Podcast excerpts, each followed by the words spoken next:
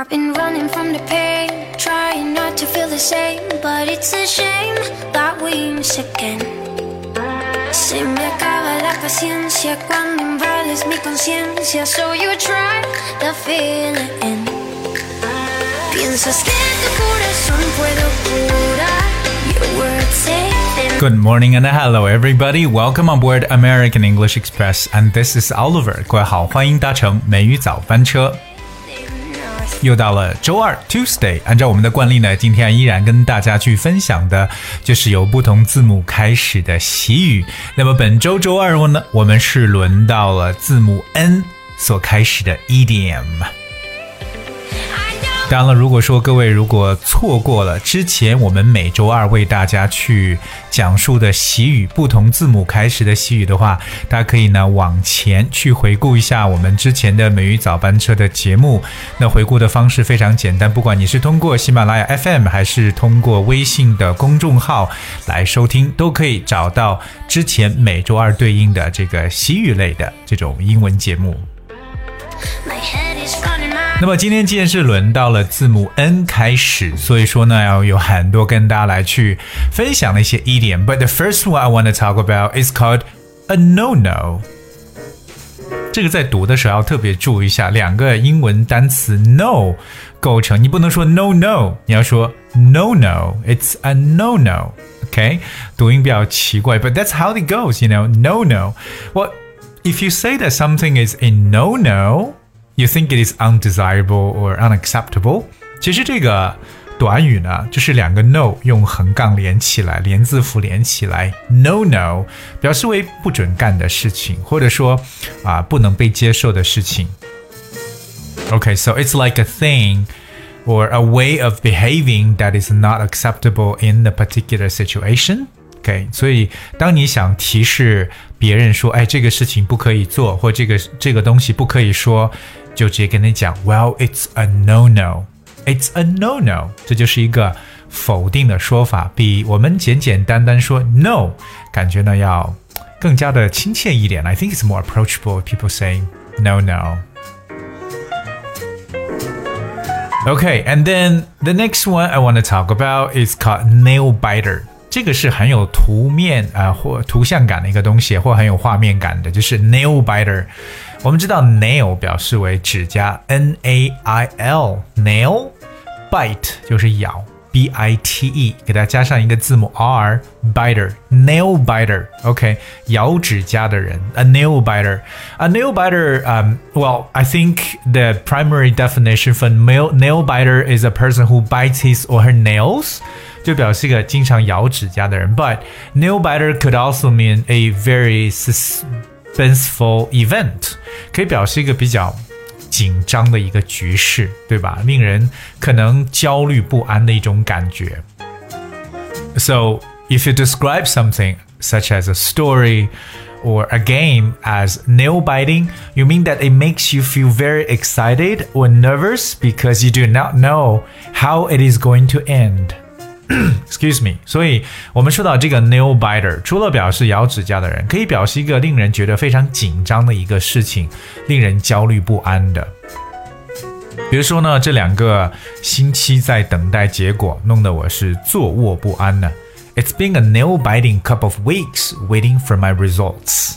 So if you describe something as nail-biting, something that makes you feel rather unsettling, you know, feel uneasy. 感到这种 anxious 焦急的坐立不安的感觉，就是 nail biting。Alright, the next one, which I think is kind of easy, it's neck and a neck. OK，两个脖子，neck and neck。 这个在我记得初中时候的英文就去学过的一个短语，neck and neck。It means very close in a competition with neither of two entities clearly in the lead。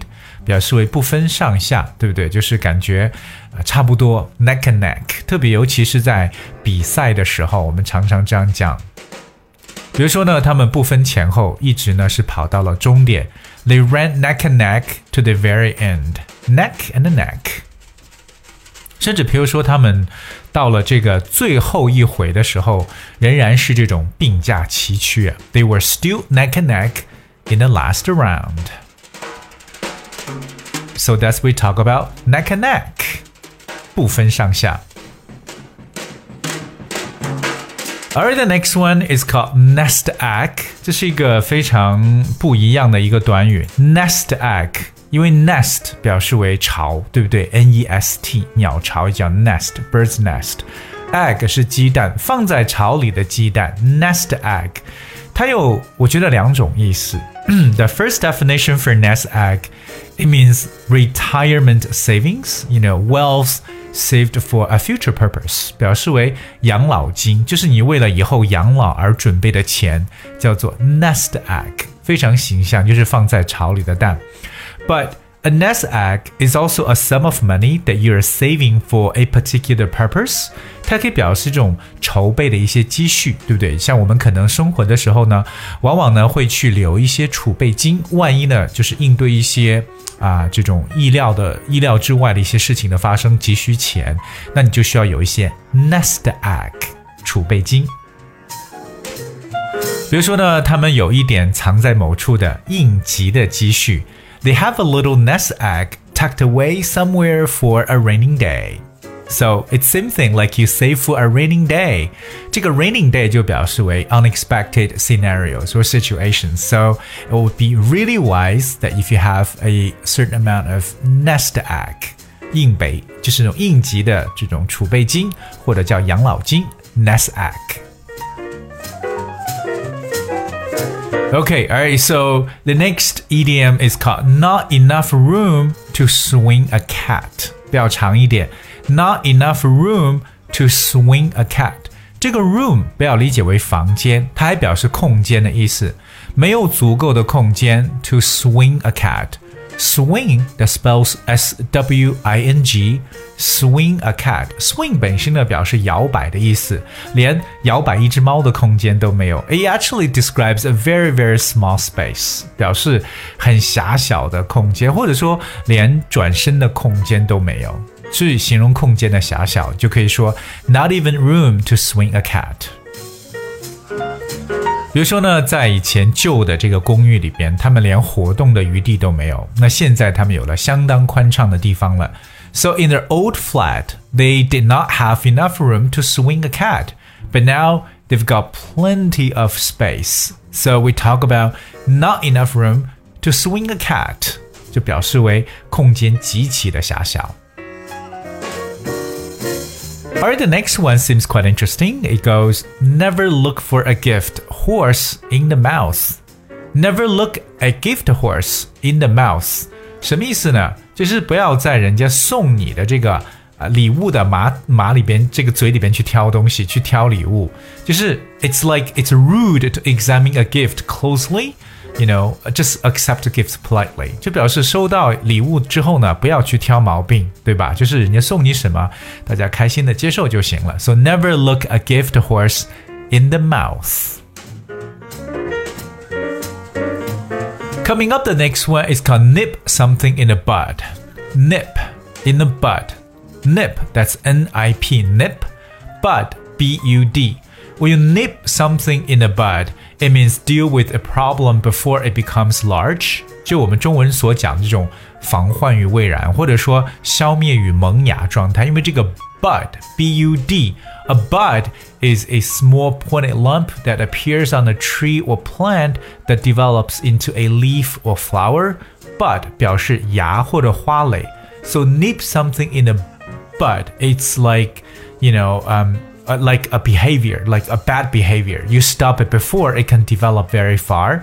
把某事呢，就是掐灭于这种萌芽状态的感觉。所以我们在英文中叫 nip something in the bud. Well, the last one I want to talk about today is no rhyme or reason. No rhyme or reason 没有理由。No rhyme or reason to do something. 这个 rhyme R H Y M E。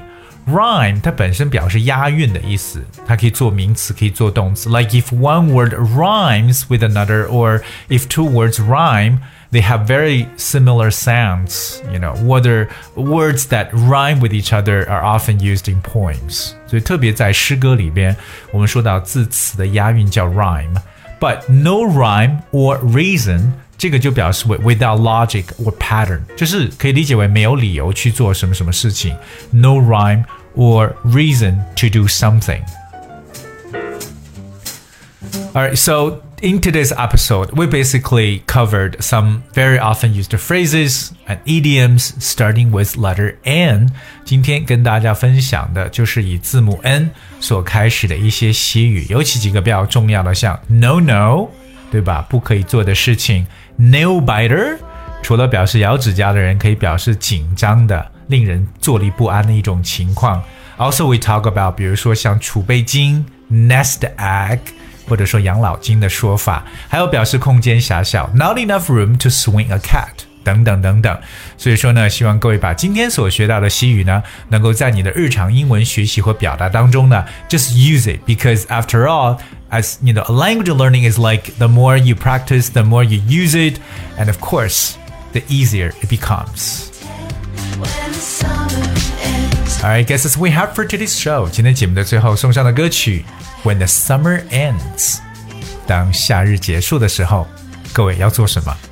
准备好秋天的开学。好了，今天就到这里了。Thank you so much for company. I will see you tomorrow.